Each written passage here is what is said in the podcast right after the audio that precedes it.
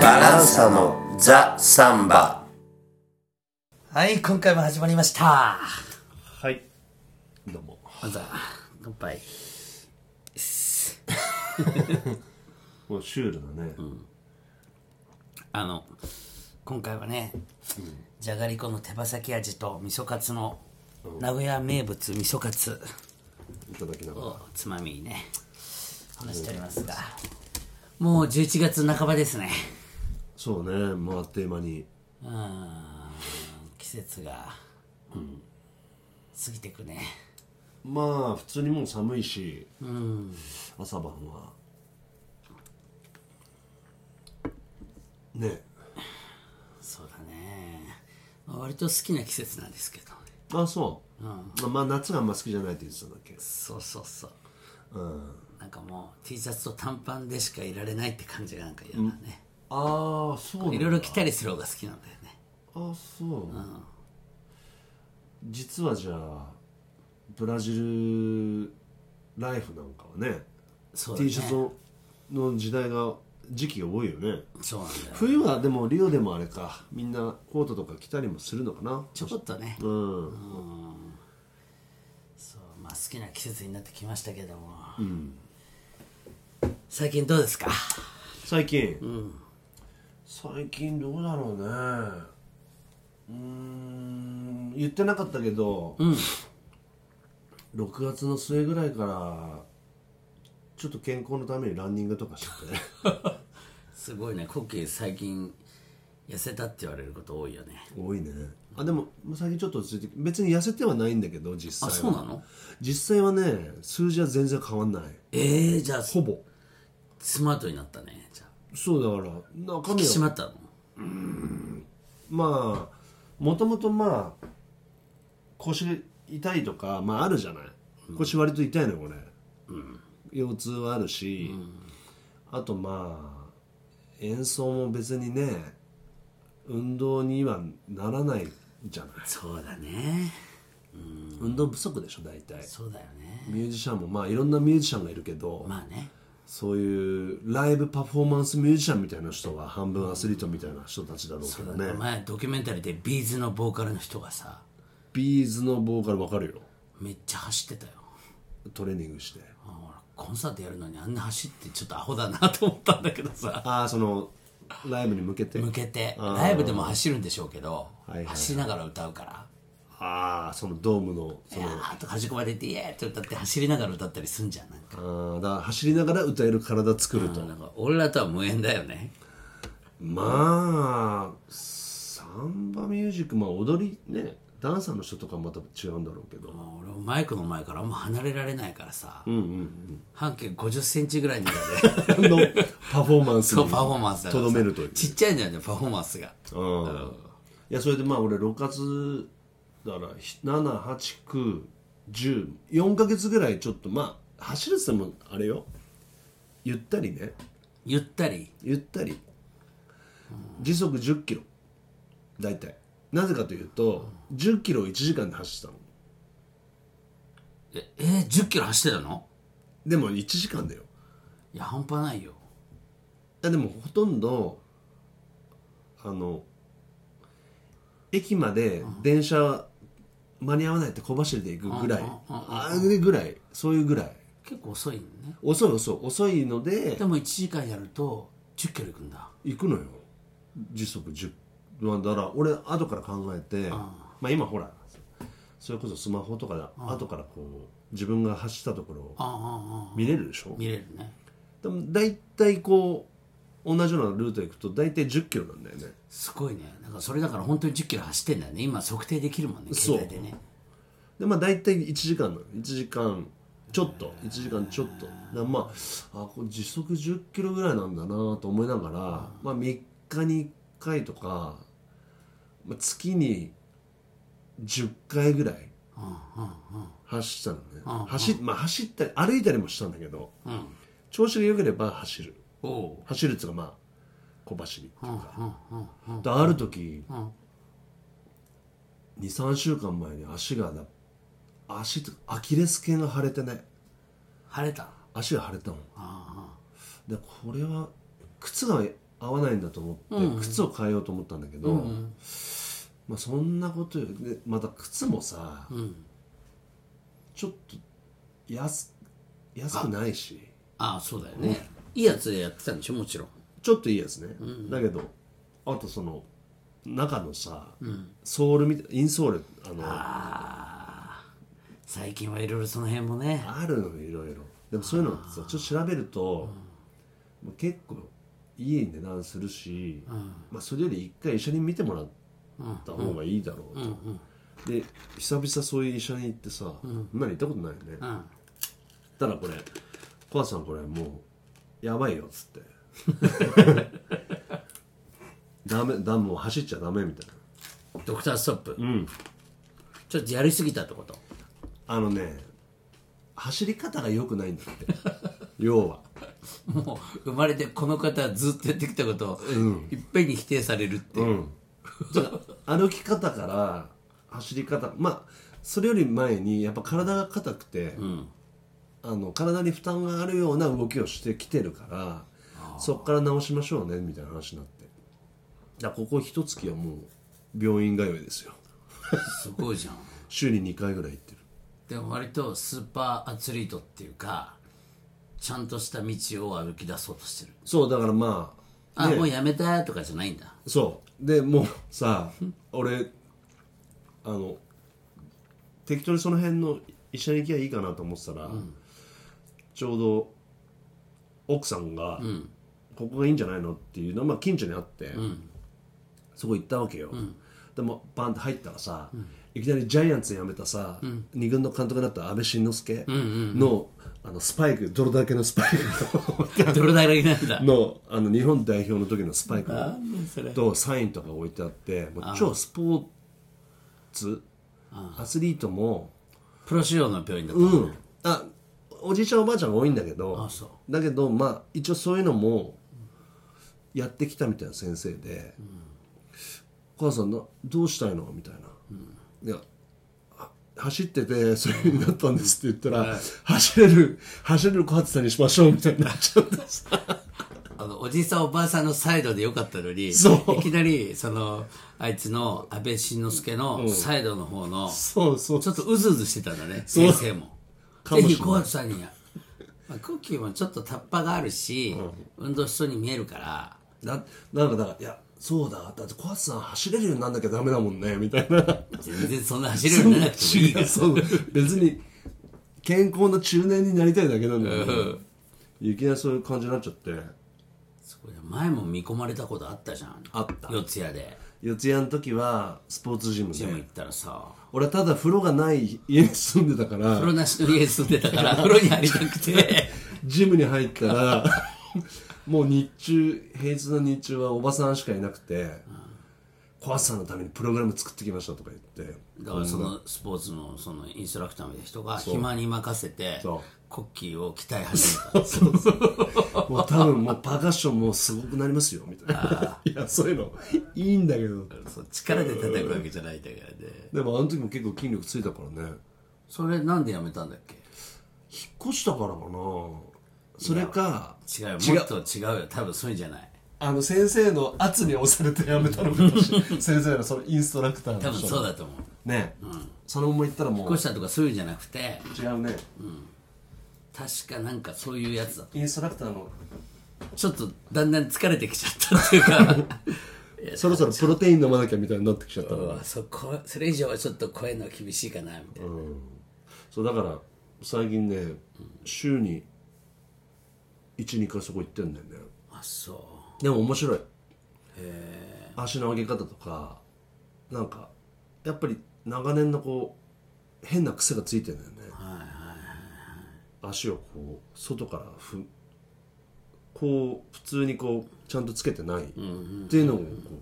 う分かってきてうマジでそうだからもうテーピングしてさ今もうしてるけマジでいや実は俺もさ体ちょっと壊しててどどこやった左膝が痛いんだよな膝膝膝膝やばいでしょ膝はが痛いんだよどうにも腫れた歩き出しこういうふうに座ってて歩き出した時びっこするぐらい痛いえー、それはでやもばい歩いてると痛くなくなるのあそれは俺もそうだけど走り始めは痛いけど結局忘れちゃうんだよね痛みを走ってるうちそういにうもんなのそうそうそうだからそれ紹介しようこの先生俺の先いや生いやいや俺だから足腰足腰は自信があるんだけど、ラグビーやつねそうそう足腰は自信あるんだけどそれに任せて、んボーリングの時にちょはいっはいはいと足重視でやってたわけ、どういうこと足中あのこう最後投げる時に左足に乗ってさーってこういう最後決めポーズになるんだけどフこォローするの左足をかなりこう曲げ込んでグーッとそれでグーッと滑ってたんだけど、あのそれで負担になったかとにかく2週間ずっと痛いんだよねそうもう2週間ボーリングやってないんだけど休んでんのそうそうそうそう歩くのも痛い歩き始めが痛いの俺だからあのー歩けなかったからえ実は本当痛くて痛すぎて歩けないぐらいだ歩けなかったのアキレス腱炎っていうね、アキレス腱がブニョブニョになっててもうええ硬いでしょアキレス腱それもうぷよぷよしたの本当やばいんじゃない俺だからみんなに気づかれないようになんかこうちょっのいや心配だなと例えば車運転して車から降りて歩き始める時もうビッコ引いちゃうぐらいでうんいったって思ってボーリングできるかなっていうとこ心配なんだけど多分それ病院行ったらボーリングどこじゃないです よ多分そういう、そういう話だよなんだよ俺たちも健康トークになってきちゃったよ やばくないこれ、あらそっかこれちょっとなんかこの辺の症状をどうしたらいいのかちょっと詳しい人がいたらそうだね呼吸はちゃんと名医に見てもらってるけどめうんでも俺んとこ多分いいよなんか大学病大学のあの付属みたいなやつだから生徒たちがいてそいつらまた若いやつらがいて面白いんだよねあそうあ学生たちでも俺とコキで揃ってそこ行ってたらなんかシャレになんだ よそうちょっと笑わせて大丈夫かっていう感じだからじゃあ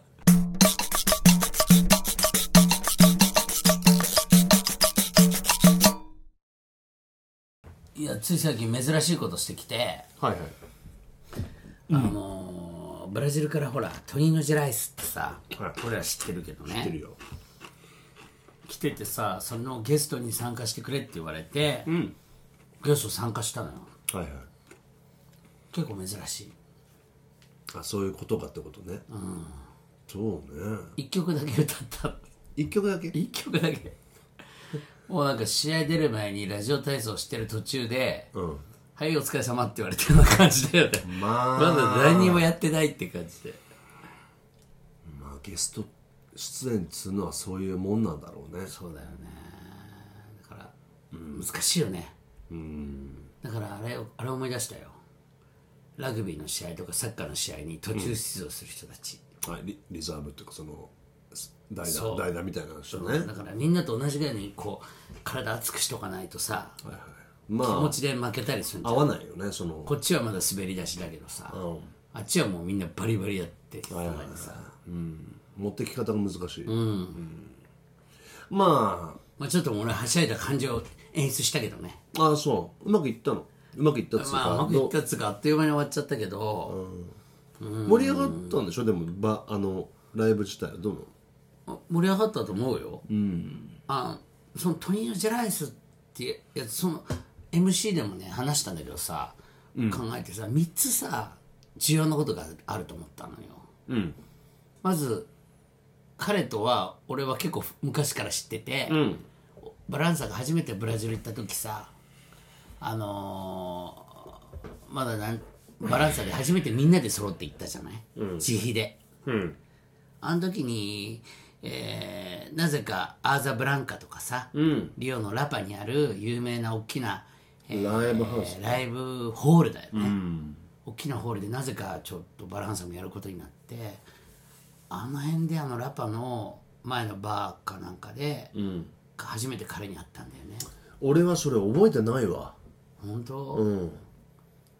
なんか彼1曲だけヒット曲もあって「ミレーバ」だと思うんだよね「ミレーバ」ララララララララあれ彼なんですそうそう「エフェタタタタテドラチタタタススケセ」とかさそれは80年代に流行ったのか8年で終わりかなだよね、で90年代の前半に俺らが行ったとみんなでそうそうん90 945年うんその時に初めて会ってると思うんだよねそれは飲み屋であったの飲み屋っていうかパダリアみたいなパン屋みたいなところであったんだけど、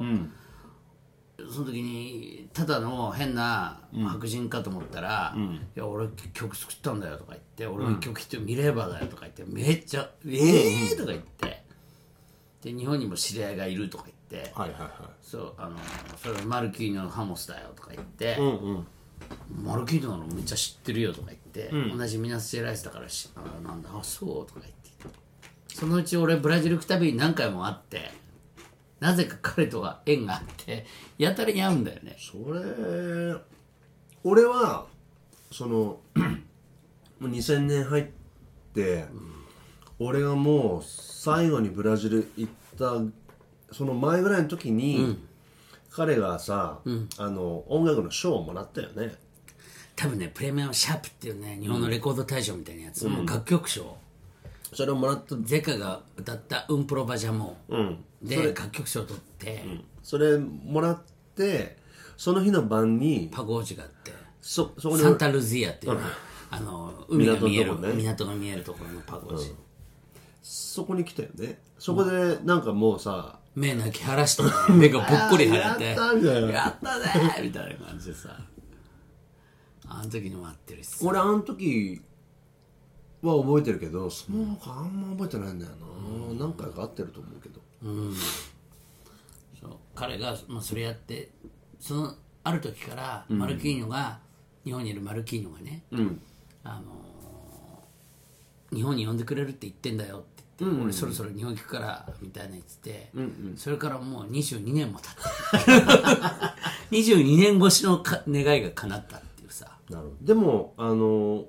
マルキーニョスには前から聞いてたけどねその彼の存在はねそうで日本でもあトニオ・ジェライスの経費をして、マルキーニョスがちょっとライブやるって時はちょっと彼の曲も必ず歌ってたよね、はいはいはいはい彼の兄貴と、それが有名な、えー作曲家で、セフジーニョ・ベアガー、ベアガー BH、もりもちろんあのベロ・オリゾンチの役っていうか さちょっとなんとか何はなんとかみたいなさ、そういう地域の名前入れちゃうっていうさ、の弟だからその兄貴とトニーノがマジあの親友なんだと、うんはいはいはい弟って感じなんだと思うんだけど22年越しの,、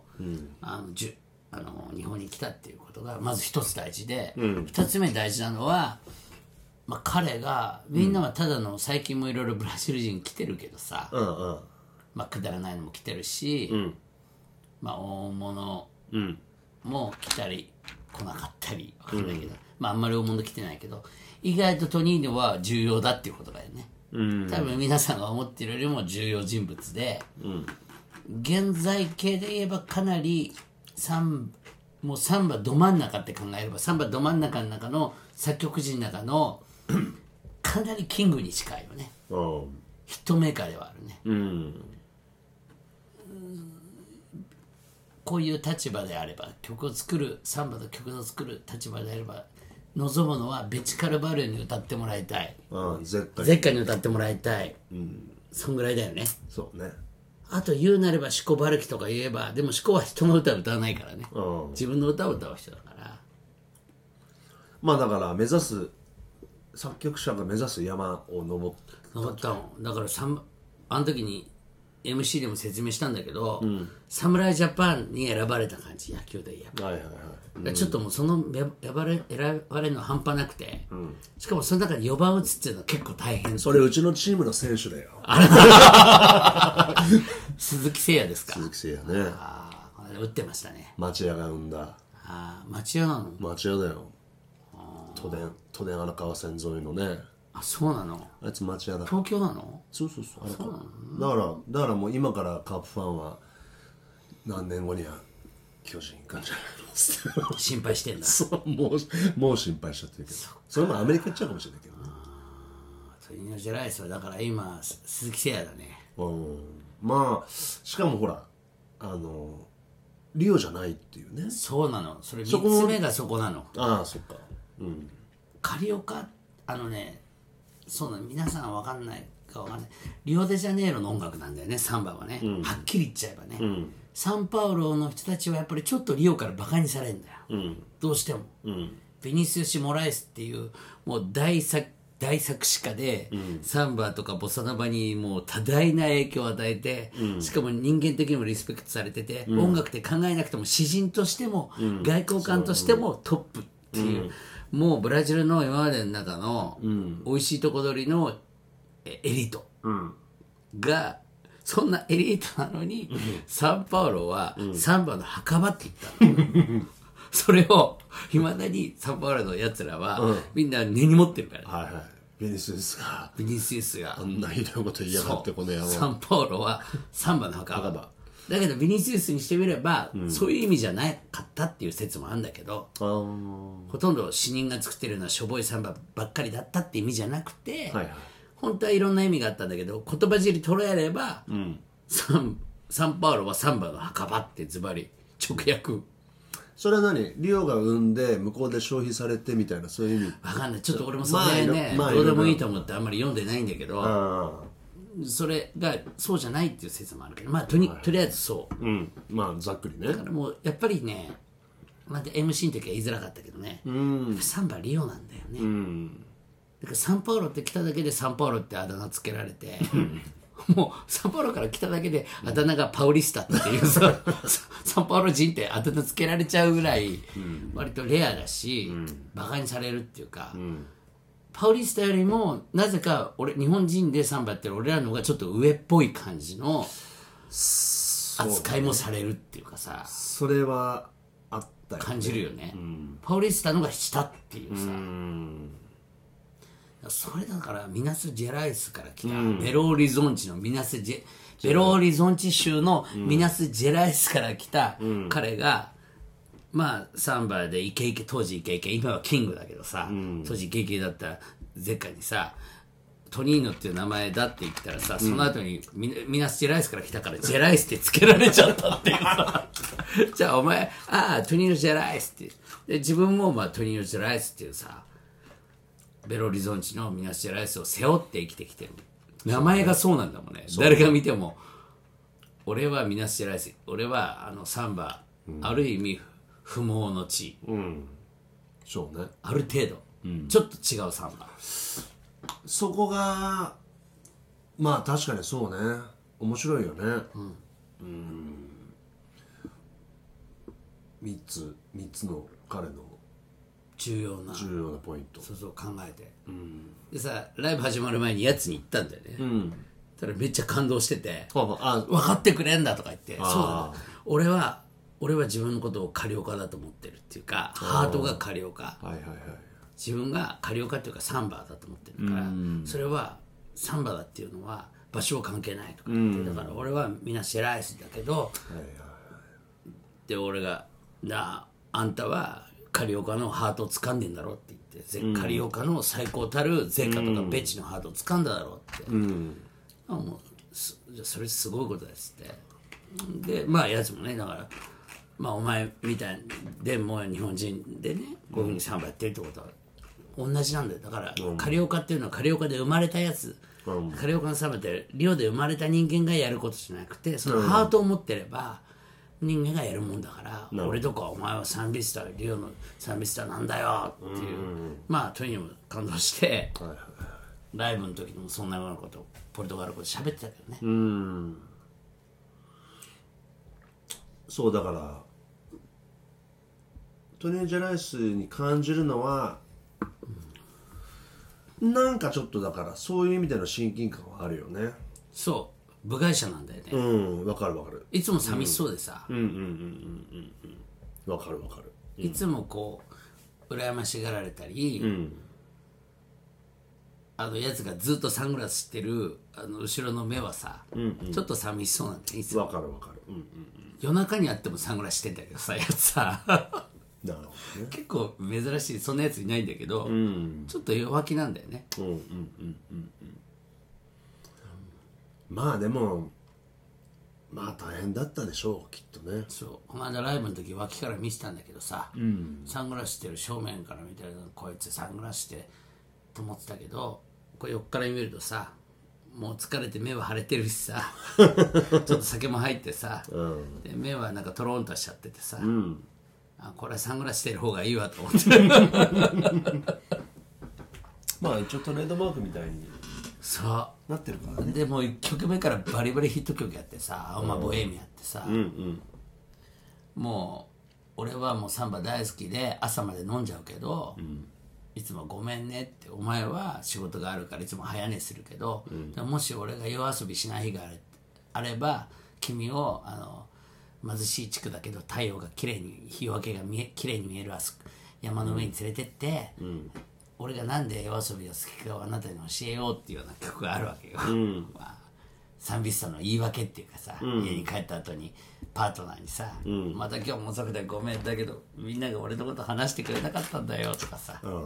そんなようなまあそれがまた はガッと掴むわけだよサンビスタの心をうんあ俺の曲じゃんって感じでさ、まあそっから1曲目が入ったけどさもう彼も疲れ切っててさ、うんでもリハでも、超歌ってたからね 全力で手抜けないタイプ でそう、で1曲目からゴーってやってさ、ボーカリストとしては単調なんだよねまあまあまあうんでもそのシャウトな感じは結構気持ちいいシャウトで、まあうんうんそうね感情があんあんまり出ないんだけど、でもまあ気持ちいい声なんだよねある意味うん1曲目からそれでさずーっと1曲続いて1曲続いて、でも途中からちょっとヒットしないやつもなってきてうんで最後マルキーノがね自分が連れてきて、はいはいマルキーノとマルキーノの奥さんのマリアンジェラが歌ってっていう、で最後の曲で俺が入ったんだけど、最後の方がもうちょっとだれてたのねはいはいはい気づいたら、ショー全部で2時間20分っていう長いな長いよね長い何時に始まったの7時半とかほんとね8 8時時スタートだけど8時10分から始まったでもう10時半だわそう、あのね結構ね喋るの好きで MC 多かっ MC が多いのでそれをいちいちマルキーニョスが日本語で、たうんうんあの訳してたんだけどもうそれがなんかちょっとこうまた難しいっていうかさ言ってるそばから訳せばいいんだけど、んまあしっかり聞いた後にまた言うから今だったらさそういう機械でさ、同時にこうペロペロってこう出すようなことできんじゃないあーそういう時代か、の、うん、そういう時代ですよ5秒遅れぐらいでそうそうしたらなんかまだねまだねだってそれ一通り文章聞いてまた文章を喋るんでしょそうねでもまあやりたかったこと分かるけど流れがちょっと途切れるっていうかさ、 2時間超えはちょっとなまあなかなか俺もだから前言ったけどドリカムで3時間ぐらいあってもう途中で休憩あるもんねドリカムでも途中でトイレ休憩みたいになったよあそそのだからドラムソロの時、元アースのドラムのさ、 俺だけ盛り上がってたけうど、はいはいはいはいはいはいいやでもかわいそうだよね、そのライブの違いがあったと思ううんなんかコッキーが言ってたようにさはいはいはいなんか単純に言っちゃえばブラジル人は腐るまで演奏してうん日本人は桜が散るごとく一番いいとこで散って終わるよねあーライブの構成がね構成がまああのーなんていうのかな、ブラジルブラジルがそうなのかブラジルそうだよあのだからそのなまあ悪く言うと、だだもう一個もらっていい 氷だらだらやだらだらやってだらだら聞いてる感じもあるじゃない、であのお客さんがあ全の部集中してないっていうかドリカムだったら、だから集中してなかったら怒られるじゃん怒られる怒られるんだよ隣でべちゃくちゃと喋ったら「すいません今ライブ中なんですけど」とかってそういう雰囲気だよねだから途中でちゃんと真ん中辺で休憩時間っぽいものをちょっと設定して一回リセットするみたいにそうなんだよね、だけどブラジルだと多分ダラダラやってるけどあの見たい時に集中したい時だけしてるんだよねやってる方も見てる方もね多分そうなんだよね、だからそれそれ方式でやっちゃったんじゃないのだからさそこはさ結構俺が選べやる時もなんか難しくて、うん俺らもその集中みんながさこっちに向かって集中しししてくるライブと、そんな集中してこないライブが、波状攻撃で訪れるじゃん。でプラスターだったらさ集中してないよねみんなね割と。だから、まあ俺がちょっとギター間違えたりしたらみんな集中してくる間違えた時は打ってくる気づくけどでもねなんかそういうライブとかとカフェ U とかでやってるように、めっちゃ集中してこっち見てるっていうさ この間小学校でやったやつとかそうそうそうそうだからもう集中しきってるこっちに完全に来てるのと来てないのとさ、その使い分け難しくてトニーノはさ、トニーノが間違えたんじゃなくて、はいはいえっと、マルキーニョの総監督の、あのー判断ミスっていうか 言っちゃった言っちゃえば、そういつもブラジル人前でやってるからさああまあだから彼がいつも相手にしてるのはブラジル人もたくさんいる中だから、ブラジル風なパーティーを演出しようとしたけど、意外と日本のサンバ好きとはいえみんな真面目すぎるっていうかさどどれぐらいの感じだったのお客層は俺はもうお客さんの方はあんま見てないんだけど、なんとなく目に入るところはあの全員知り合いぐらいな感じだったああじゃあもう日本人ばっ かほぼねうーんつうか全員知り合いっていうかトニーノ・ジェライスが日本に来ると言って行こうやったーっていうブラジル人がどれぐらいいるのかねだからやっぱサンバに詳しくないと分かん分ないかんないよねだよね曲は知ってるはずだよね、ゼッカンのさ、超流行った曲作ってんだからさ、でもゼッカを毎日 CD で流してる人もトニーノ・ジェライスそを見ようとは思わないっちゅうこうとよそねうまさかその曲をトニー・ゼライスが作ったとは思ってないし、思ってないね作ったにしても、見に行くほどの、あのモチベーションモチベーションが湧かないっていうこと、でもまあとりあえずなんつうのかな、うんお互い様的な、あの文化と文化のぶつかり合いをみたいなねなるほど難しいねその例えばブラジルから来日する人でも、ね、そのブルーノート東京にさねこの間アジムスとかも来てたけどだかさらそれはもう日本的な美学でそうそうちゃんと桜で散るっていうかそうちゃんと満開で散ってああもう一曲聴きたかったみたいなところがああのる曲やってないじゃんみたいなとこでそでももうやめるというねとにかく全部やってさらに余計なのもやったからねなるほど、まあ、そこら辺がまあいいのか悪いのかっちゅうことねそバランサでもさあのバランサもね、長い歴史の中で、メンバーもいっぱいいた時とかさ、アンコールみたいになって、やるかやんないか問題とかもあるよねそんな俺らみたいなそんな何十人のライブでさえ、う、うん、あるでやっぱりやんなきゃよかったなみたいなのも何回もあったよね昔ねあるねフンドスキンターンのライブ見に行ってさ、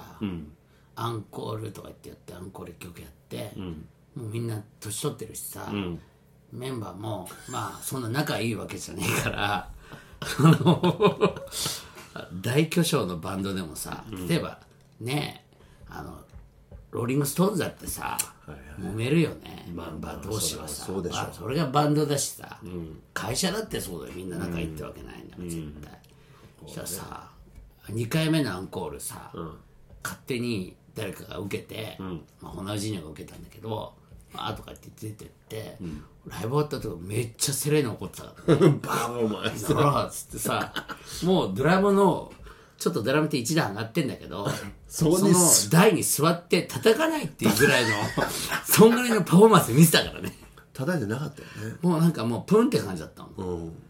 係のスタくたびれッたフスタッフみたいになっスちタゃッっフみ たいないたこうやってねやだから大した大した本当まあまあ、まあだから俺は、なんつうのかな文化の行き違いがあったと思うよ、なるほ結構良かったんだけど、感じはね、だけど最終的には文化の行き違い、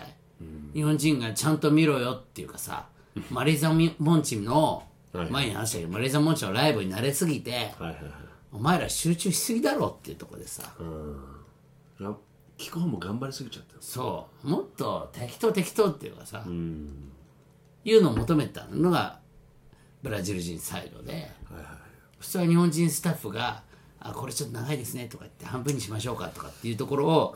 全部オーガナイズしてたのがブラジル人のマルキーニョスだから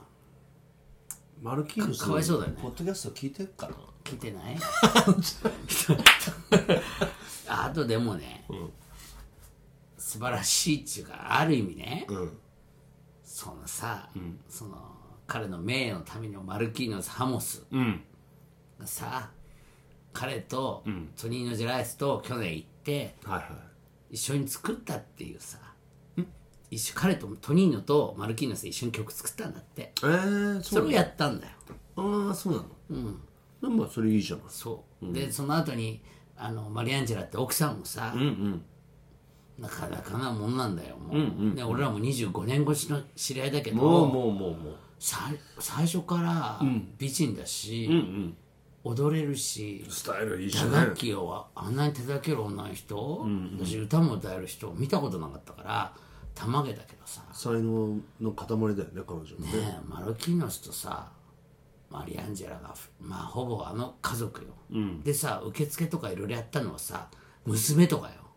息子とか息子はいなかった娘娘モデルやってんのああそものすごい背高くて、超アフロガーってやってんだけど、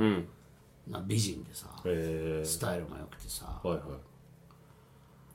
なんかそんな家族でさ、うんオーガナイズなんかさ、をうんやってるとあんなちゃんとしたライブハウス、をなんか一応呼んでさ人をさ、うんやり遂げてるといううんそのうちバランサの切符もぎに息子が来るかもしれないいやいや俺俺 は無理だなと思ったよ なるほどだからその家族力 うほとんど家族経営でさんはいはいややる成し遂げたっていうかとりあえずやって、あんだけ人入れて、ソールドアウトだったからね素晴らしいねいやもうそこはもうあっぱれっていたいよねなるほどんかもうなんつうそこはもう感動的家族でやっちゃったっていうさやり遂げたという家族で呼んで仲間だけでやっちゃって、だから同じくくりにならないよねブラジルから来たマリザ・モンチとかああいうさラジオも入って何も入ってっていうさそういうのとはね、そういうのとかとうん、一緒にはできないできない家族経営であそこまでみんな楽しましたんだからええんじゃないって感じなるほど、うん、っていうのが俺の感想かな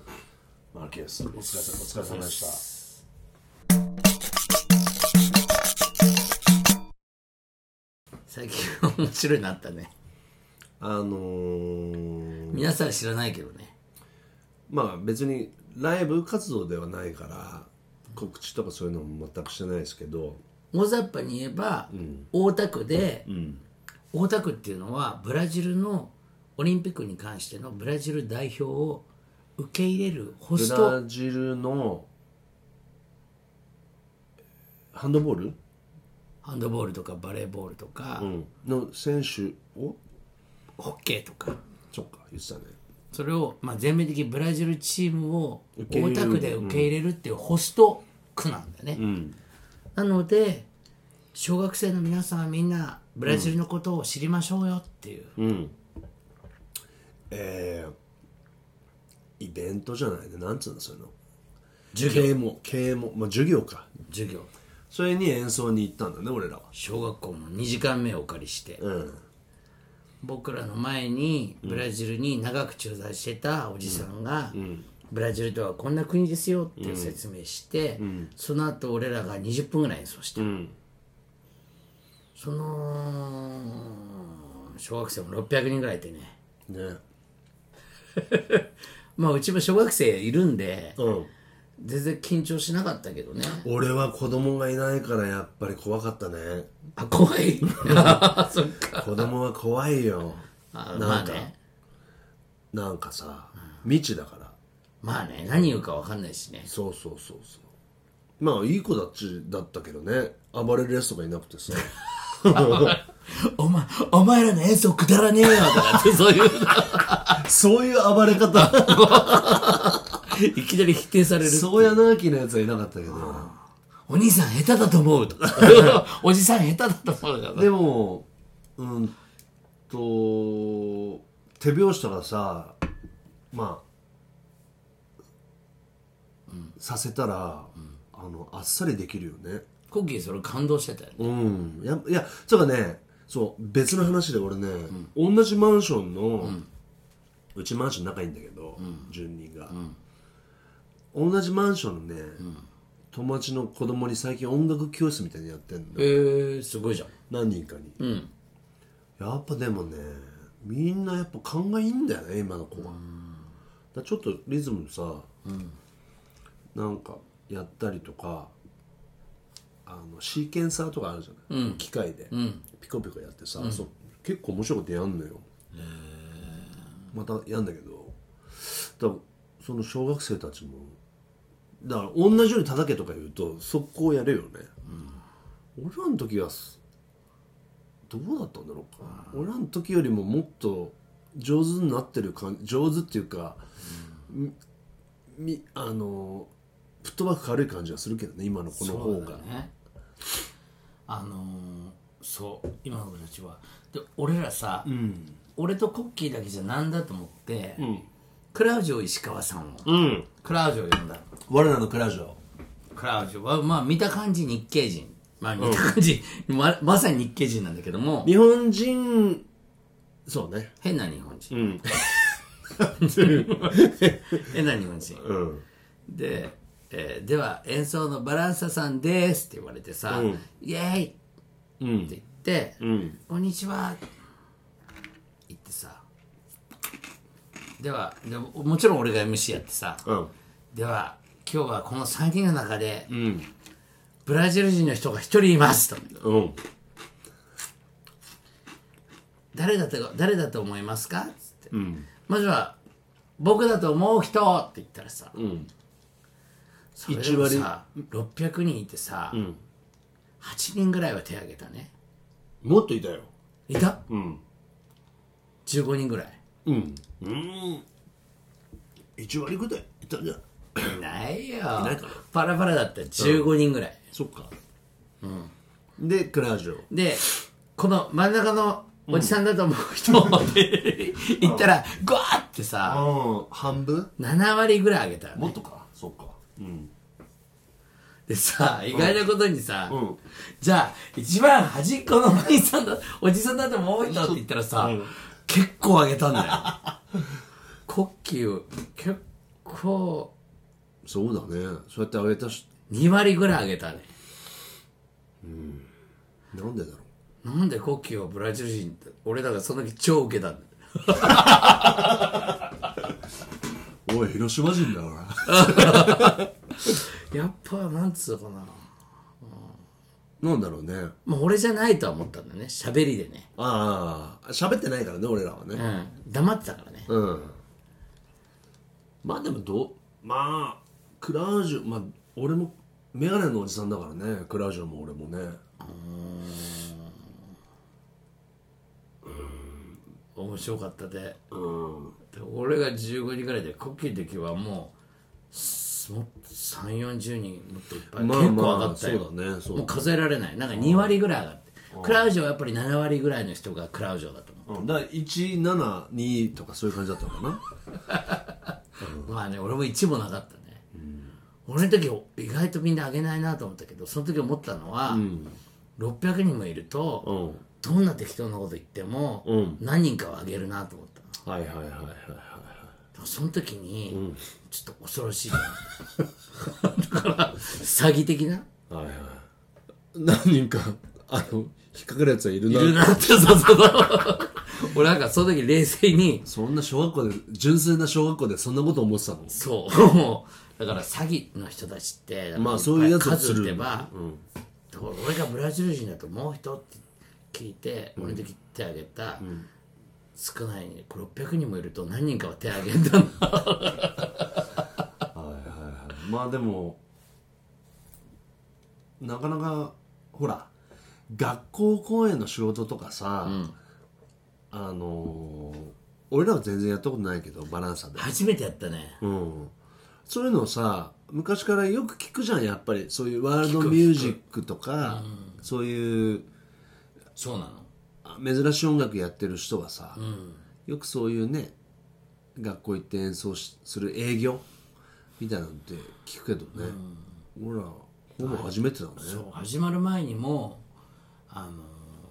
校長先生に言ったんだけど、で今日のリスナーの人にも言いたいんだけどね、だからさブラジルっていうのは、日本の22倍も大きくて23倍かな23倍 なんで23そこをさ俺22点いくつだから22かなと23ね、だ23倍も大きい、でもだからみんなはブラジル人が来たら「あブラジル人だサッカーできるでしょ」とか「サンバサンバブラジルサンバ歌ってサンバ踊って」って思うかもしれないけど、想像してこう日本よりも23倍も大きいんだよ23倍も。うん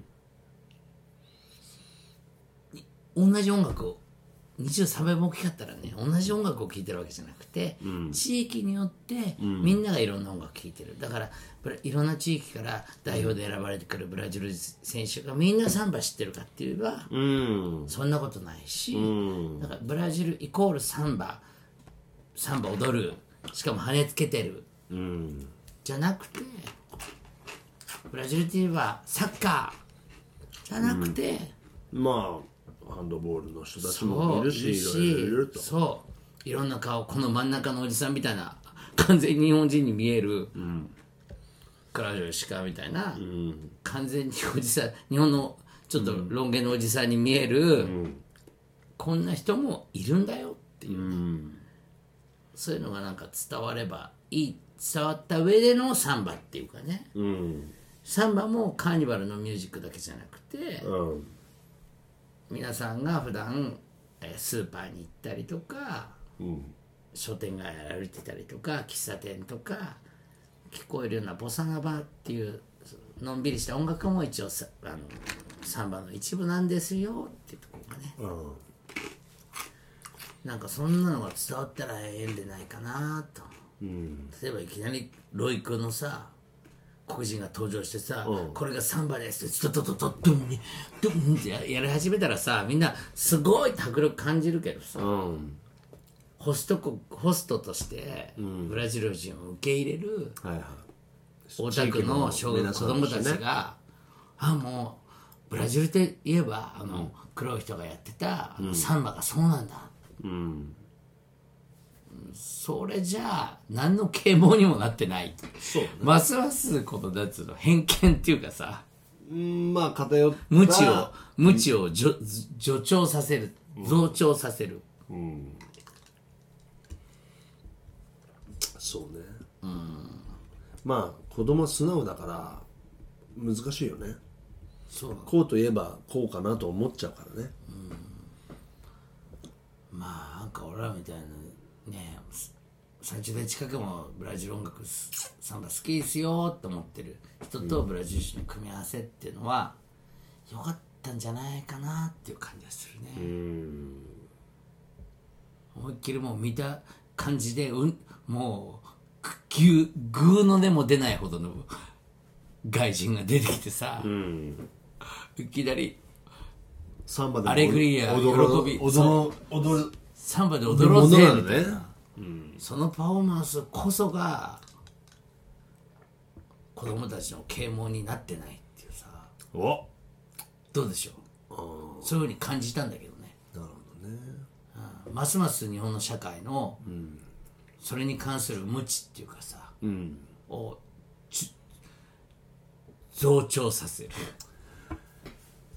まあ今どうなんだろうね難しいねだからサンバのカーニバルがただのバカ騒ぎじゃなくてコンテストですごいストイックな、あのあ競やだ技ねなんですよっていうことがそういうふうに言ってる人たちも増えたよね、だけどそれがまあどういう啓蒙になってるのかっていうとまたねまあ一つの一面でしかないわけでまたこういうこと言うといろいろよそいこじゃんいいのねこれさこう波紋が広がるけどねほらだから私たちもだからほらクラシックバレエと同じように、そういうふうに、えー全力で頑張ってますみたいなうん、クラシックバレエとさ、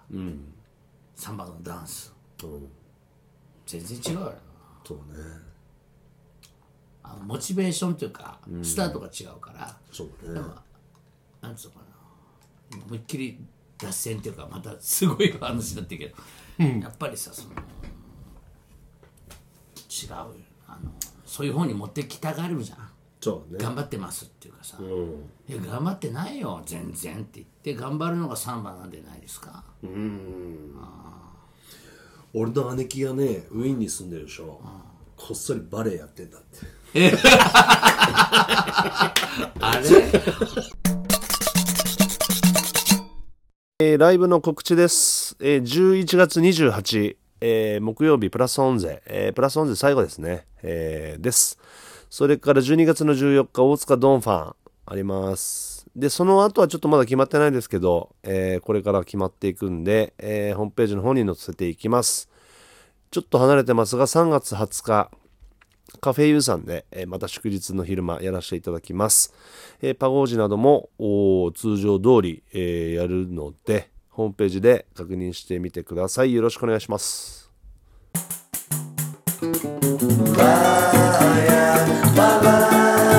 バランサのザ・サンバ